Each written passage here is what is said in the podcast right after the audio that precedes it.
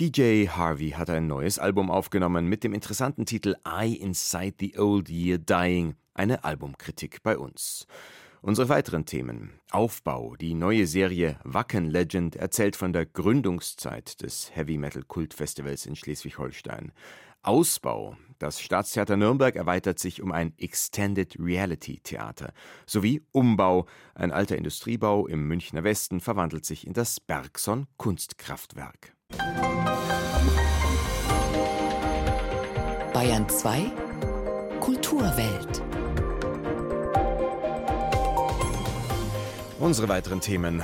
Aufbau. Die neue Serie Wacken Legend erzählt von der Gründungszeit des Heavy Metal Kultfestivals in Schleswig-Holstein.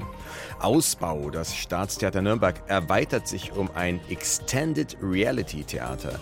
Sowie Umbau. Ein alter Industriebau im Münchner Westen verwandelt sich in das Bergson Kunstkraftwerk.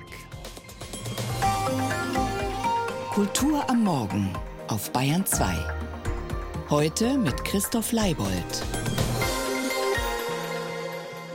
Sie hat es ja mit den interessanten Titeln The Hope Six Demolition Project. Das war das letzte Album von PJ Harvey und es war das erste, das es auf Platz 1 der britischen Albumcharts schaffte. Eine Indie-Ikone war die inzwischen 53-Jährige aus Bridport in Dorset, aber schon lange vorher. Rund sieben Jahre ist das mittlerweile her mit dem letzten Album. Nun aber meldet sich PJ Harvey zurück mit dem neuen Album I Inside the Old Year Dying, das heute erscheint. Wir stellen es gleich wie versprochen eingehend vor. Erstmal aber eine Kostprobe. The beach bugs way, the ash bugs way,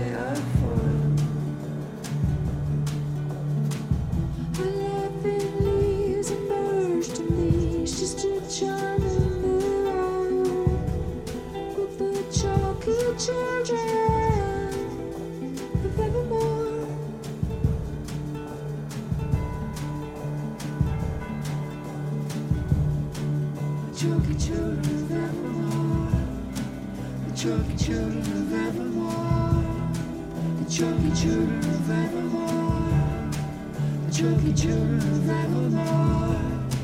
The chalky children of evermore. The chalky children of evermore. The chalky children of evermore. The chalky children of evermore. The chalky children of evermore. The chalky children of evermore.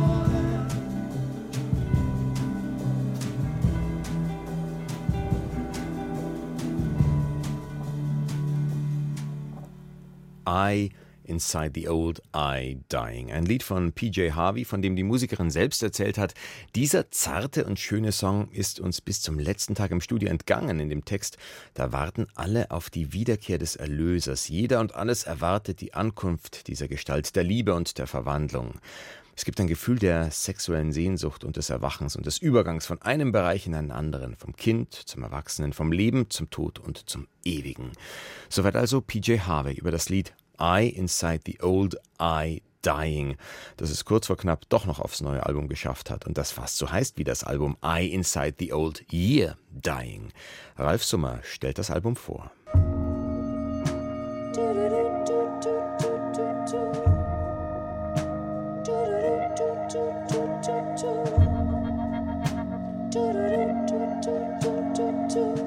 Irgendetwas klingt anders. Doch was? Liegt es daran, dass sie schon sieben Jahre kein Album mehr veröffentlicht hat und wir vergessen haben, wie genau sie seit über 31 Jahren auf Platte rüberkommt? Auf I Inside the Old Year Dying erkennt man sie nicht so schnell wie sonst. Warum? Polly Jean Harvey, die Grand Dame des englischen Indie-Sounds, wollte sich nach einer Schaffenskrise herausfordern und eine neue Stimme finden.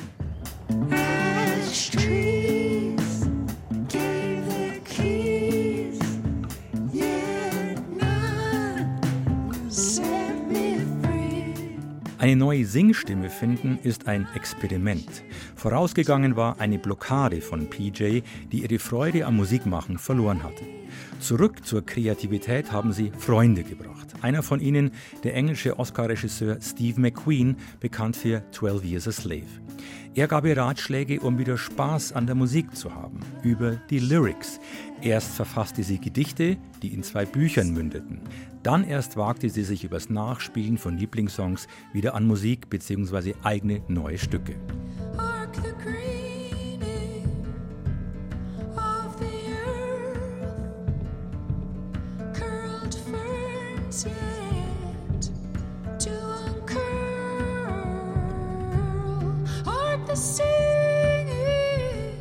Und wie war das nun genau mit dem Gesangsexperiment? PJ Harvey wollte sich herausfordern und sagte sich, ich will diesmal meine Stimme ändern. Ihre Produzenten John Parrish und Flirt trafen eine Vereinbarung mit ihr. Sobald sie normal bzw. gewohnt im Studio sang, legten sie ihr Veto ein. Sie gaben ihr Aufgaben wie Sie solle zum Beispiel älter singen, als sie ist, oder mit verschlossenen Augen, ohne zu wissen, wo genau sich das Mikrofon im Raum befand. Ich habe mich manchmal selbst nicht mehr erkannt, als ich die Aufnahmen hörte, sagt sie. Absence, absence, absence. Cold moon. Man braucht ein paar Songs, um sich an ihre neue Stimme zu gewöhnen. Noch bin ich etwas verstört, weil ich die alte Singstimme von Polly vermisse. Und die Musik? Sie besteht eher aus Sounds als Akkorden. Es ist ein Album der Suche, des Tastens. Beim Anhören bekomme ich das Gefühl von Liebe, Melancholie und Verlust und von Offenheit, so PJ Harvey. Als Fan ist es sehr interessant, sie bei ihrer neuen Stimmwerdung zu verfolgen. Wird die neue Stimme meine Lieblingsstimme werden oder werde ich immer die alte Polly lieber mögen?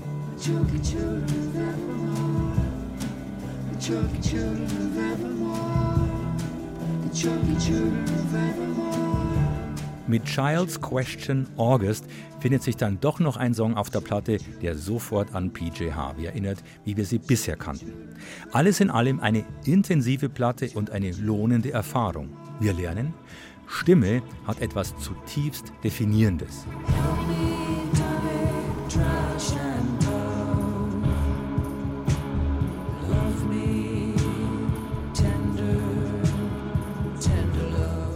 PJ Harvey, die immer schon mit ihrem Look und Kopfschmuck spielt, geht hier einen Schritt weiter bzw. ans Eingemachte.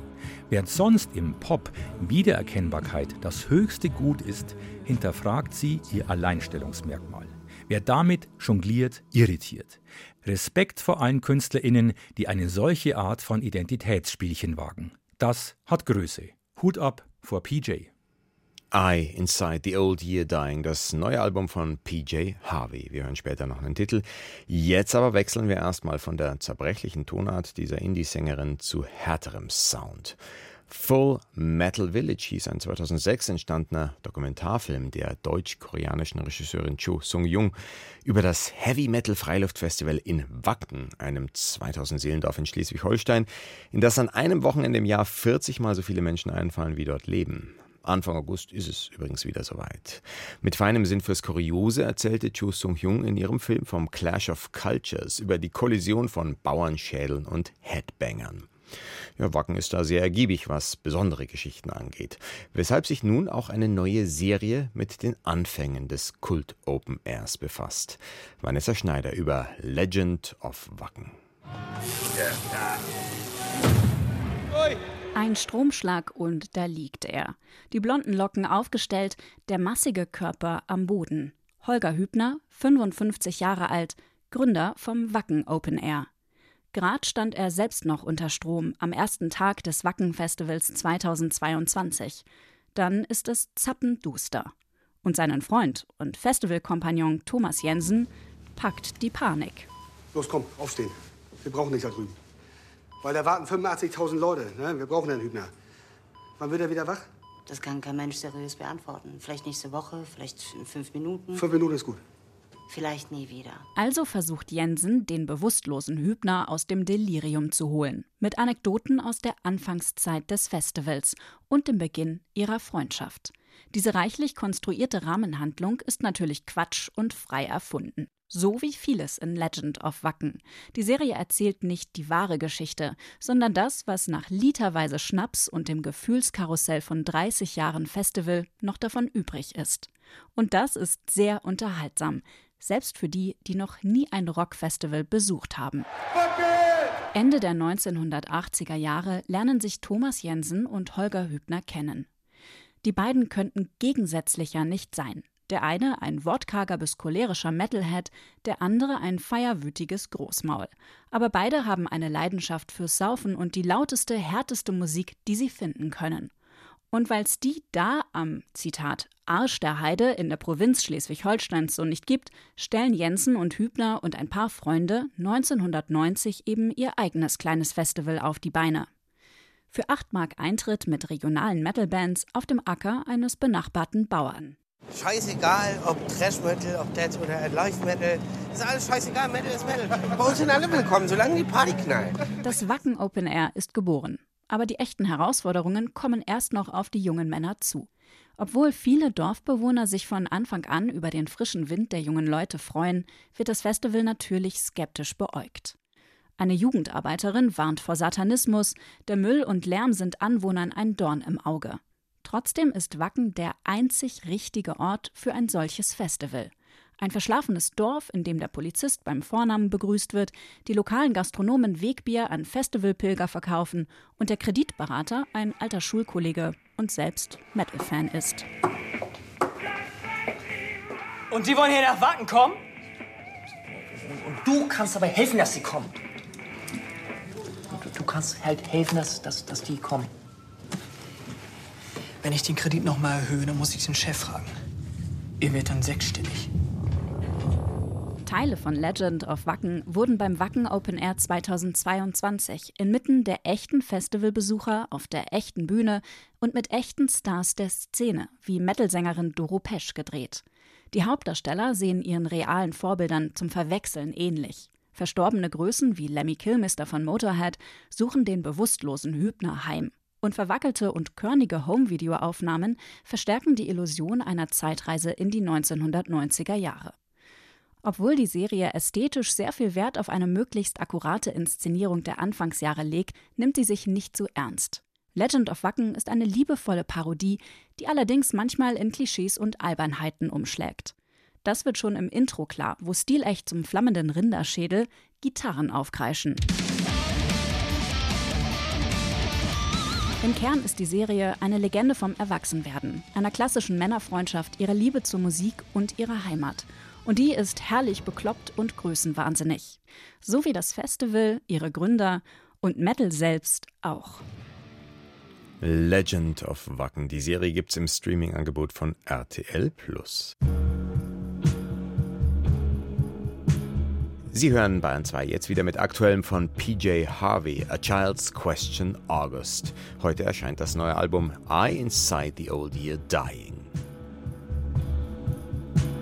Starling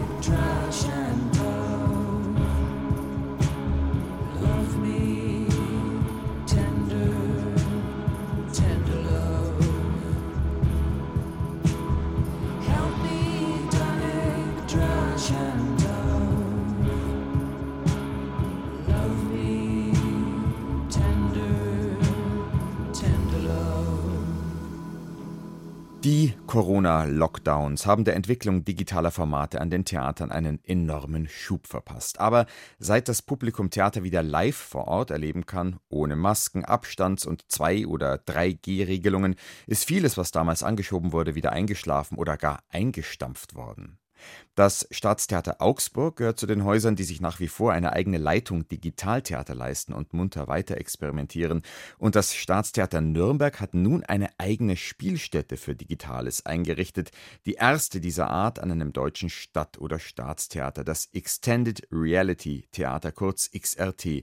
Heute findet die erste Premiere statt, eine Uraufführung mit dem Titel Mythos Pan. Einer der Autoren ist Roman Senkel, zugleich künstlerischer Leiter des XRT. Schönen guten Morgen. Guten Morgen. Sie haben im Vorfeld gesagt, wir wollen die oftmals unsichtbaren Verbindungslinien zwischen Algorithmen und Alltag erfahrbar machen. Klingt erstmal gut, was genau meint das aber? Ich sage jetzt mal, im Wesentlichen digitale Prozesse greifen tagtäglich und zunehmend tiefer in unseren Alltag ein. Ich sage jetzt mal, in einem großen gesellschaftlichen Kontext, aber auch ganz individuell über unser Smartphone, äh, über die Apps, die wir benutzen, über die Technologien, die wir durch diese Geräte benutzen und so weiter. Aber sehr viel davon bleibt natürlich im Hintergrund. Ich logge mich in, in eine App ein, ich logge mich in eine Webseite ein. Was passiert da genau mit meinen Daten? Ähm, wohin werden die geschickt? Kommt da irgendwas zurück? Ne? Sehe ich plötzlich eine Werbeanzeige und ich weiß gar nicht, dass die daher kommt, dass ich diese spezielle Webseite mal geöffnet habe und so weiter und so fort. Und das ist natürlich eine riesen Blackbox, auch wie KI genau funktioniert. All diese Fragen, da gibt es sehr wenig direkten Zugriff. Und trotzdem greifen diese Technologien sehr tief in unseren Alltag. Und das sehe ich so als eine der ganz großen und auch, und auch sehr spannenden Aufgaben des XRT an, da so ein bisschen die, ich sage jetzt mal, die Wände zu öffnen, dieser Blackbox und mal so ein bisschen reinzugucken und teilweise zu spekulieren, teilweise aber auch wirklich mit Recherchen zu arbeiten, um künstlerisch schlussendlich erfahrbar zu machen, was da genau passiert. Machen wir es doch gleich am Beispiel. Heute Abend Uraufführung Mythos Pan. Mhm. Ehe wir auf das Format kommen und wie das jetzt, was Sie beschrieben haben, da sichtbar wird, damit wir das vielleicht verstehen können, was gibt es zu sagen vorweg rein über den Inhalt? Der Abend ist bestimmt ein sehr außergewöhnlicher Theaterabend. Er beginnt auch mit einem ganz großen Versprechen oder man könnte auch sagen mit einer ganz großen Wette. Wir sehen und erleben drei Performer und Performerinnen auf der Bühne. Die beginnen diesen Abend mit dem Versprechen, heute Abend eben keinen klassischen Theaterabend zeigen zu wollen und keine klassischen Figuren, sondern real Figuren auf die Bühne zu holen, nämlich den verschwundenen Paul Anton Neurath, indem man ihn mittels digitaler Daten, einer Digitalisierung von Briefen, von Fotos, von Objekten, die man von ihm hat, ihn zu digitalisieren und ihn so wieder zum Leben zu erwecken. Und also, daher erstmal Pan, Paul Anton Neurath, P-A-N, Pan. Sie müssen aber noch kurz sagen, wer das ist. Paul Anton Neurath, äh, das ist eine Persönlichkeit, äh, er gilt als ganz großer Visionär oder Pionier in sehr vielen Bereichen, sowohl künstlerisch als auch im Bereich der Wissenschaft, eben zum Beispiel dieser Forschung der künstlichen Intelligenz.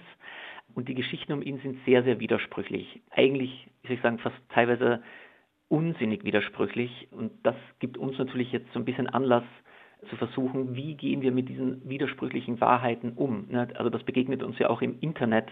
Äh, auf der einen äh, Internetseite steht diese Information, auf der anderen steht eine ganz gegenläufige, die einen bezichtigen die der Lüge und umgekehrt und so weiter und so fort. Und das war für uns eine ganz große Ausgangsfrage in diesem Unterfangen, zu sagen, okay, was machen wir in diesem undurchdringlichen Gewebe an Wahrheiten, an Lügen und so weiter oder auch unbeabsichtigten Falschinformationen. Das hat natürlich auch viel mit Theater zu tun. Also wir sind da auch ganz schnell bei Hamlet, der auch für Neurath und auch für unsere Arbeit eine Rolle gespielt haben, fast wie Hamlet, der auch versucht, hinter diese Oberflächen zu gucken, zu gucken, wo ist der wahre Kern hinter den Masken. Das ist sozusagen der Geist des Vaters, der auch eine Art virtuelle Erscheinung ist bei Hamlet. Äh, Sie haben schon gesagt, auf der Bühne. Das heißt, man kann auch ins Theater gehen. Das ist jetzt nichts, was per se gestreamt wird. Oder auch oder beides. Das müssen Sie erklären. Also man kann ins Theater gehen, absolut soll man auch. Das Ganze findet wirklich klassisch auf der Bühne statt, aber eben mit ungewöhnlicheren digitalen hybriden Mitteln. Drum auch Extended Reality. Also es geht um eine Erweiterung auch des äh, bisher bekannten analogen Theaters, sage ich jetzt mal, aber nicht um eine Abschaffung oder Ersetzung. Genau, absolut. Also das klassische Theater, das wird und soll es und muss es natürlich auch genauso weitergeben. Und diese Themen, die das Theater ja verhandelt, die sind ja auch nicht weg, nur weil jetzt digitale Themen und Fragestellungen dazukommen. Aber es gibt eben auch neue Fragestellungen, es gibt neue Medien und das Extended Reality Theater, also das XRT, versucht eben sich auf diese Fragestellungen, auf diese neuen Formen oder gesellschaftlichen Prozesse, digitalen, technologischen Prozesse stärker zu blicken und auch zu gucken, was bedeutet das fürs Theater? Gibt es dadurch vielleicht auch neue Spielmöglichkeiten oder entstehen neue Fragestellungen? Entstehen alte, äh, bereits bekannte Fragestellungen durch eine neue Perspektive? Ähm, Aber ganz banal gefragt, äh, diese Perspektive kann man in dem Fall auch per Streaming einnehmen. Man kann ins Theater oder streamen. Oder in dem Fall ist es wirklich nur auf der Bühne. in dem Fall wirklich auf der Bühne. Also es gibt auch andere Projekte, die werden im Stream stattfinden oder in der virtuellen Realität mit Brillen, Mythos Pan. Man kommt ganz klassisch ans Theater und man sitzt dann mit den Schauspielern zusammen im Bühnenraum. Das Extended Reality Theater oder Theater, das XRT, wurde in der sogenannten dritten Etage des Schauspielhauses eingerichtet. Es hat jetzt also wirklich einen festen Ort. Wie wichtig ist es für diese Forschungsarbeit, nenne ich jetzt mal, die Sie da leisten, so einen festen Ort zu haben? Also für mich persönlich ist das sehr, sehr zentral. Sie haben ja in der Anfangs- oder, oder eingangs schon erwähnt, natürlich auch gerade während Corona hatten auch gewisse digitale Theaterelemente, Prozesse einen, einen großen Aufwind. Aber sehr, sehr oft natürlich ähm, sind das einzelne Produktionen oder einzelne Events, wenn man so sagen will. Und das bedeutet aber in der Regel, dass natürlich ein wahnsinnig großer zusätzlicher Zeitaufwand betrieben wird, um beispielsweise eine völlig neue Technologie fürs Theater nutzbar zu machen. Da muss gecodet werden, da müssen 3D-Designs gemacht werden, das muss überhaupt erstmal erprobt werden, ausprobiert werden, wie funktioniert das im Kontext Theater. Und wenn man dranbleibt, dann kann man immer darauf aufbauen. So ist es, genau. Wir können mit einer Produktion so einen Prozess anfangen und das danach nicht direkt einmotten, sondern wir können das für spätere Produktionen wieder aufgreifen, wir können das weiterentwickeln, wir können das verändern und so weiter und so fort. Und es ist natürlich auch ein anderer Versuch von Nachhaltigkeit mit diesen Technologien, indem wir die eben langfristig nutzen und, und bearbeiten. Das sagt Roman Senkel, künstlerischer Leiter des Extended Reality Theaters XRT am Staatstheater Nürnberg, das heute Abend um 20 Uhr mit der Uraufführung von Mythos Pan an den Start geht. Besten Dank. Danke für die Einladung, für das Gespräch. Kulturwelt. Das aktuelle Feuilleton auf Bayern 2. Kraftwerke zu Kulturorten, das ist ein bewährtes Muster. In München feiert demnächst das Muffatwerk 30-jähriges Bestehen. Ein in den 1970ern stillgelegtes Wasserwerk, in dem nun die Pop-, Hoch- und Subkultur ein Zuhause hat. Am Münchner Isarufer in Sichtweite des Deutschen Museums, im Herzen der Stadt also. An der Peripherie im Stadtteil Neuaubing erlebt nun ein ehemaliges Heizkraftwerk seine Wiederauferstehung als Kulturtempel. Das Bergson Kunstkraftwerk soll im kommenden Januar seine Tore öffnen. Gestern war Richtfest. Susanne Brandl stellt das Bergson vor. Im Westen was Neues. So könnte man ganz grob das betiteln, was im Münchner Stadtteil Aubing gerade entsteht. Es nennt sich Kulturkraftwerk Bergson, weil es bei der Bergsonstraße liegt und soll ein Ort werden, der zum Verweilen einlädt. Und zwar deswegen, weil es hier kulturell und kulinarisch fast nichts gibt, was es nicht gibt. In erster Linie soll es ein Ort werden, der in sich stimmig ist. Egal, ob das die Musik ist, die Konzerte, die hier stattfinden werden, ob das die Galerie ist in ihrer Vielfalt und Größe mit 2000 Quadratmetern oder ob das die Gastronomie ist, die wir haben, vom Biergarten bis zum Restaurant. Man soll hier gerne hinkommen, man soll hier Spaß haben und man soll hier inspiriert werden. So Maximilian Mayer, Programmdirektor dieses gigantischen Projekts auf einer Fläche von 20.000 Quadratmetern.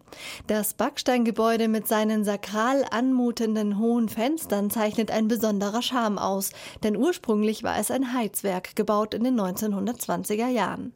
Es war verfallen und überwuchert, als die Unternehmerbrüder Christian und Michael Amberger es entdeckten. Auf ihre Kosten geht der Bau und die Anschubfinanzierung. Letztlich soll es sich wirtschaftlich aber selbst tragen. Der Kulturkoloss wirkt mit seinem enormen Angebot an genreübergreifenden Konzerten und zeitgenössischer Kunst in postpandemischen Zeiten fast größenwahnsinnig. Und auch das Publikum muss man erst einmal hierher locken. Eine enorme Herausforderung. Wir begegnen dem einerseits, dass es eben auch mehr ein Ausflug ist als ein Termin. Und auf der anderen Seite sind wir hier im Münchner Westen, wo wir immer wieder Besucherinnen und Besucher haben bei Führungen, die aus der Gegend um Augsburg kommen, die von Starnberger See kommen, die in Allach in Karlsfeld wohnen. Wir haben Freiham als, ich glaube, größtes Wohnungsneubauprojekt Europas mit 50.000 Menschen, die hier perspektivisch hinkommen. Also es ist ein wahnsinnig wachsender Standort. Der Münchner Westen ist bisher nicht ganz so üppig ausgestattet mit großen kulturellen Angeboten und gastronomischer Vielfalt.